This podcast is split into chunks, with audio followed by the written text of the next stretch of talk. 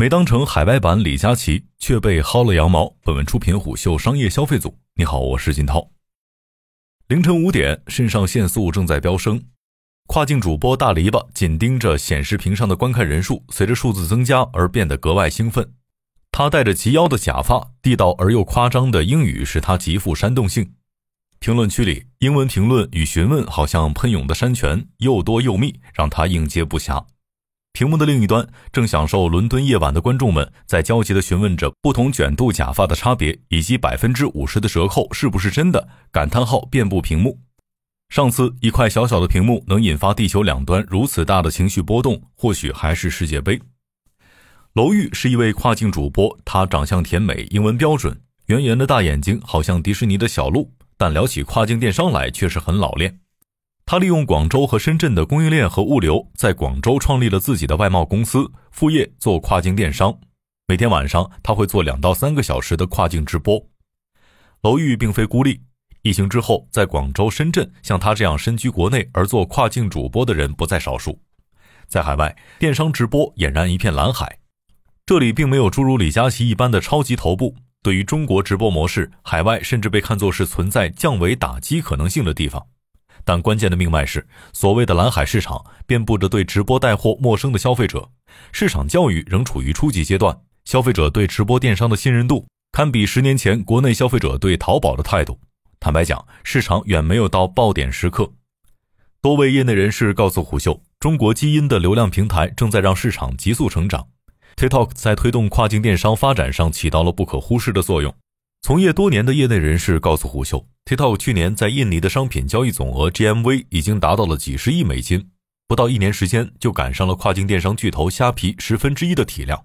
今年泰国、马来和越南的增长势头比起印尼有过之而无不及。值得注意的是，流量平台背后的从业者、操盘手们大多是 MCN 或外贸起家的中国公司。去年十一月末，TikTok 在英国开启首个黑色星期五活动。网络盛传说，在十一月二十五号的一场直播当中，一家中国公司操盘的账号单场销售额就突破了十万英镑。国内直播的造富神话让国内年轻人印象深刻，但有志于此的年轻一代正面临国内市场饱和的现状。站在他们面前的不只是李佳琦这样的超级直播巨人，还有粉丝量数十万的中腰部主播和无数极具带货力的 KOC。海外市场成为了这波年轻人对于直播造富最合理的梦幻乡。大量年轻人开始跳入跨境直播江湖，他们或是失业的导游和英语老师，或是想寻求一份伴有短时收益的大学生，或是在国内电商环境里卷不动了的主播，又或者只是一批对金钱与愿景充满幻想却又一无所知的人。但他们很少知道，目前跨境电商的观看人数和 GMV 普遍不高，比起李佳琦或罗永浩这些盛名背后汇集的巨大流量，跨境直播流量实在只是小小溪流。然而，这片并不大的江湖上已经鱼龙混杂，有操盘几个亿流量的靠谱大公司，也有经验不足的小机构。但是，怀揣海外直播造富梦的年轻人正在被卖客机构盯上。这些机构描绘着海外直播的美好之路，以及极具诱惑力的可能，也就是跨境李佳琦。去年双十一预售，李佳琦淘宝直播间十二小时交易额破百亿，被业内引为传奇。在这些机构眼中，哪怕只有万分之一的几率，这种梦境描绘也并非欺骗。毕竟，缺点运气永远是这类美梦破碎时的绝佳借口。这些机构甚至会用李佳琦的直播视频作为模板，用来培训跨境主播。他们打着速成的旗号，推出单价高达几万元的跨境直播培训课程。要知道，这个数字远远超出一场普通跨境直播能够卖出的销售额，也几倍于市面上跨境主播能够赚到的月薪。但目前来看，向海外输出李佳琦极度困难。一方面是海外直播大环境尚未成熟，一些国内熟稔的玩法在海外无法照搬；另一方面，面对文化差异和政策差异，中国团队几乎面临一次重新创业。考虑到供应链本地化的挑战，打造海外李佳琦短期内只是幻影，但依然有很多人冲入这道造富梦围起的梦幻之墙。但财富神话并未向跨境主播们招手。和国内单场百万乃至千万 GMV 的气势迥异，经过近一年的跨境直播热之后，多数直播间的最佳成绩仍停留在单场收入几百美金，难以跨越一千美元销售额的天花板。更有甚者，迟迟无法突破个位数的直播观看人数。据圈内人介绍，兼职主播的时薪约为一百二十元每小时。而作为前英文戏剧老师和翻译的大篱笆是幸运的，作为兼职主播，他的时薪从三百元到五百元不等，算是跨境兼职主播圈的高薪了。他的起点很高，在没有经验的时候就已经拿到了较高的薪水。第一次直播前，他花了整整一周的时间准备，研究了阿里系跨境主播的直播视频，自己总结了一套玩法和话术。彼时，TikTok 承担了商家的跨境邮费，因此国内玩家能够以极低的试错成本试水新账号。在平台助力下，商家不惜小量亏本，以换取更大的粉丝权重。零点九九磅秒杀，甚至免费送活动层出不穷。薅羊毛这种全球精神，在电商直播的受众中体现得淋漓尽致。最初，大篱笆播正常价格的日用品时，顾客近乎个位数。然而，当开辟盲盒这个品类，并以答对人物名免费送的形式做活动之后，大批观众像疯了一样涌进直播间，频频互动，账号粉丝数激增。后来，大篱笆又尝试了在 ins 上直播女装，在阿里巴巴国际站直播汽车配件，在 TikTok 上直播卖假发等等。作为一名自由的兼职主播，他徜徉在不同品类和平台当中，积累着丰富的经验，同时也洞察到了英国和美国的消费差异。在他看来，英国消费者偏理性，往往会考虑性价比，询问细致的问题；而美国消费者不在意价格，只要喜欢直播间的氛围，就容易下单。一次，大篱笆在美区测试新账号，只卖一个单品榨汁机。老板准备了几十斤橙子，直播全程，大篱笆只做了一件事儿，那就是一杯接一杯的榨汁儿分给不同的同事。最终，成本价人民币三五十块钱的榨汁机，竟以八十九刀的价格成交了。虽然没有开通小黄车，但美区流量极大。一次，大篱笆和同事没有做任何内容，只是挂着新账号，在直播间闲散的玩着桌上足球，场次观看竟然达到了惊人的二点六万。平常这一数字大约在五千到八千之间，在海外直播平台上逛一圈，你会发现多数中国跨境主播的英文口语并不标准，这表明了从业者专业素养的参差不齐，也暗示着行业门槛并不全以语言能力来划分。大篱笆操着一口标准的美音，发音清晰，性格爽朗，在主播中显得格外突出。但他告诉虎嗅说，目前阶段比起英语，选品才是最重要的一环。品类的选择几乎已经确定了能够卖出去多少货。水晶的热销是跨境直播行业里的未解之谜。不管是东南亚、英区还是美区，销售冠军都是水晶品类的商家。位于江苏连云港东海县一隅的水晶村星溪村，有数百家水晶商家开通了阿里巴巴国际站，甚至其中一位村民在跨境直播当中，四小时内卖出了几千美金水晶的新闻，曾经被央视报道。嗅到这一趋势之后，一些水晶商家趁热打铁，采用主播轮岗的方式，每天连播十八小时，增加直播间的权重与单场 GMV。随着跨境直播热在国内被渲染，越来越多人想当主播，但缺乏经验和系统培训。许多机构闻风而起，以招聘或培训之名，扮演起了跨境直播泰斗的角色。尝到甜头的大篱笆想尝试做全职主播，于是他应聘了一家盛名在外的出海服务商工作。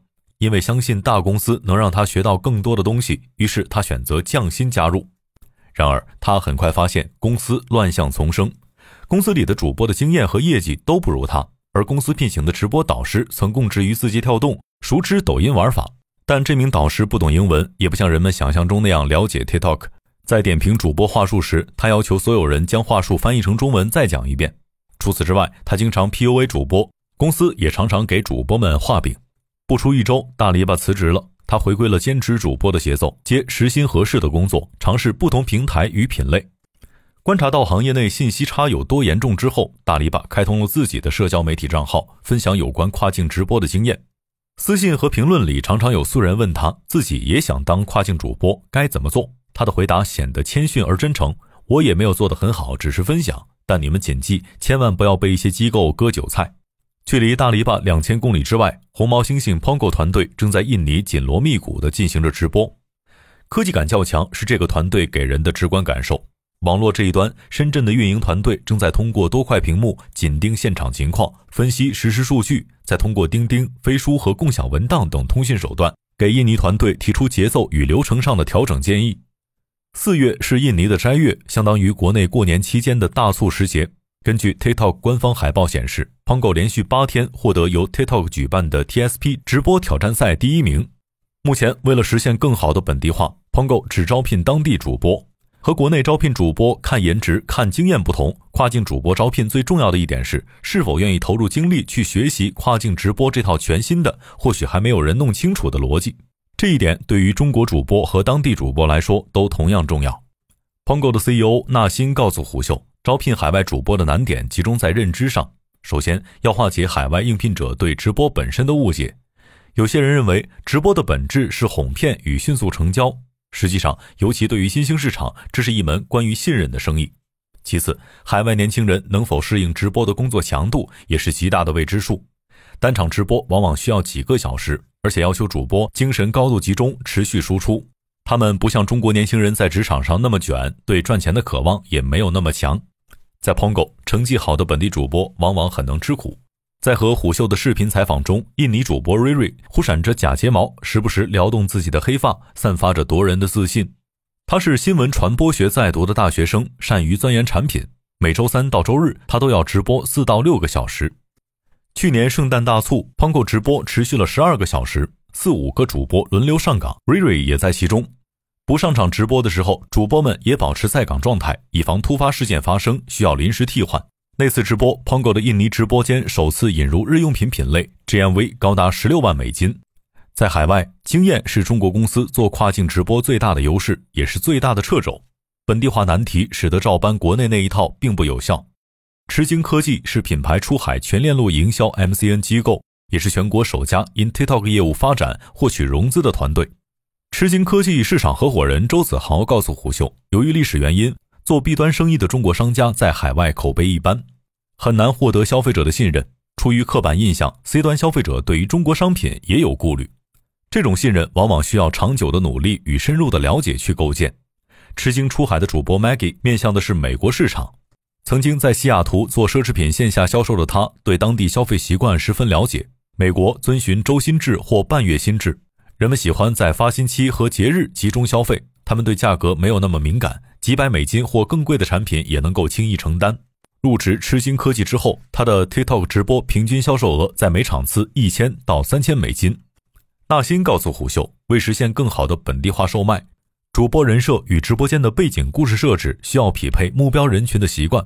比如说，印尼大城市里的都市白领女性，上下班通勤一般骑摩托车，在这个场景中，人设为白领的主播就可以适时推销防晒衣、防晒霜和墨镜等商品。